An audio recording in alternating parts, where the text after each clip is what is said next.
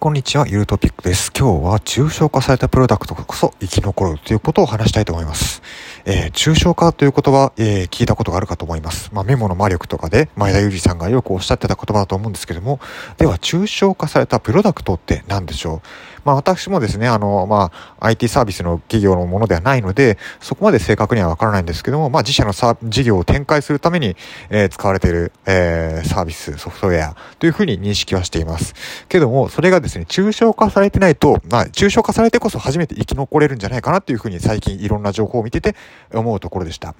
えー、これどういうことかっていうと、あの、まあ、つまりはですね、これ、一番参考にしてるのは株式会社 10X さんの事例なんですけども、まあ、ある1社に対して導入した機能が、まあ、複数社の、えー、似通、あの、類似した、えー、困困りごと、えー、問題を解決するのに役立つといったことだと思うんですよね。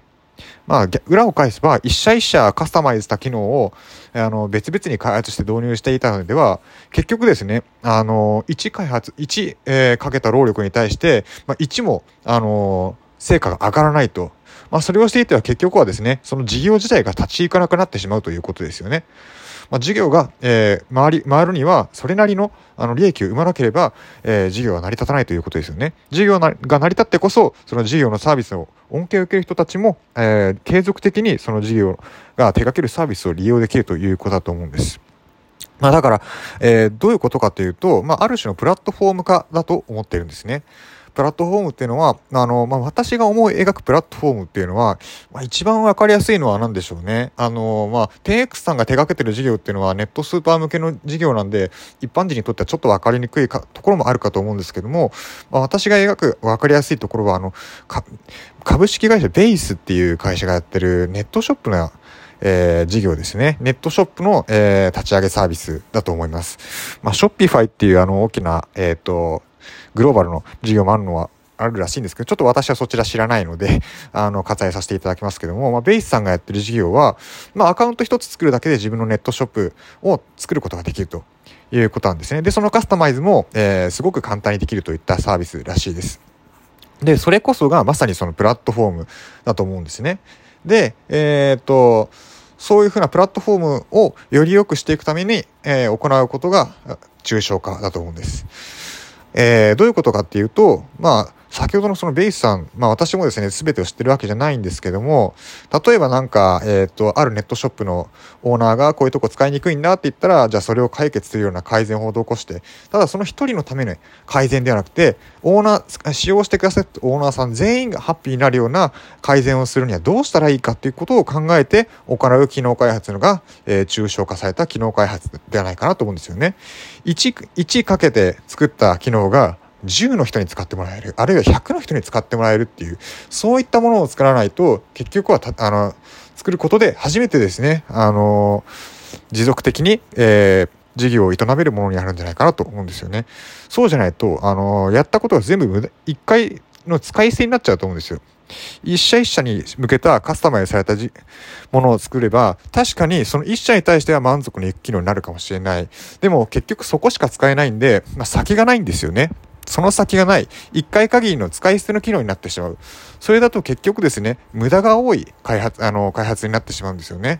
ぱり開発するからには長く使、使っていくこと、育んでいくことっていうのが大事だと思うんです。で、育むにはどうしたらいいかっていうと、そういった横軸、えー、横軸で水平の方向で見たとき、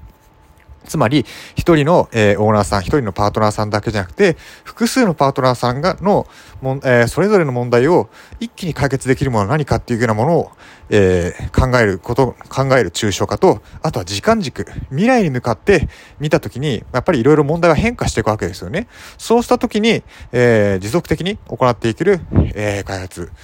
そういった意味での抽象化、未来に変化していったときに、えー、この機能は、えー、今だけの問題解決で終わらないか、えー、将来にわたっても、え起こりうる問題も解決しうる、えものえ機能なのか、そういったところを抽象化して、え作ってこそ初めて価値のあるものだと思うんですね。そうでなければ、本当に作ってる側もやるせなくなっちゃうと思うんですよ。ただただ一瞬のためだけに、え消費される。あの、ものを作るなんて、結構そういうふうな、まあ、エンジニアさんがある機能を開発するの大変だと思うんですけども、それがですね、ただただ消費されるだけって本当に、あの、エンジニアさんの無駄遣いになると思うんですよね。そう、やっぱりエンジニアさんの無駄遣いしてるところって結局は、あのー、事業自体もしぼんでいくと思うんです。そうじゃなくて、エンジニアさんの作った価値が、えー、より生きるような、より育っていくような、えー、運用、ビジネスの展開の仕方をしないと、結局はその事業自体が、えー、しぼんでいってしまう。逆を言えば、エンジニアさんの作った価値が、えー、どんどん育まれていくような展開をしていくところは、えー、どんどんどんどん価値が大きくなっていくんじゃないかなというふうに考えるところなんですね。はい。なので、えー、こういった抽象化ということ、えー、2つの方向の抽象化が大切だと思いました。1つは、まあ、横方向、水平方向の抽象化、えー、つまり、えー、複数のパートナーさんがいたとき、それぞれの問題を、えー、1つの手法、つまり、えー、それぞれのパートナーさんが抱えている問題を全部抽象化して、1つの機能に、えー、仕立て上げて、そして一気に解決するような機能を作り上げるといったこと。これが、えー、一つ大事なこと。そして、えー、将来にわたってこの機能を育んでいくためには、えー、将未来にこの、えー、時間軸を置いたときに、この問題が変化しうることも考えて、えー、機能開発をしていくこと。えー、それによって、この作った機能が今だけで無駄、今使う、回使っただけで無駄にならないような、そういった作り方をしていくと、えー、よりそのプロダクトが育っていくということにつながるのかなと。で、プロダクトが育つことで事業、会社が育っていって、えー、価値を大きく生み出していけるのかなというふうに思いました。以上ですね、えー、抽象化されたプロダクトこそ生き残っていくのではないかということについて語ってきました。では、失礼します。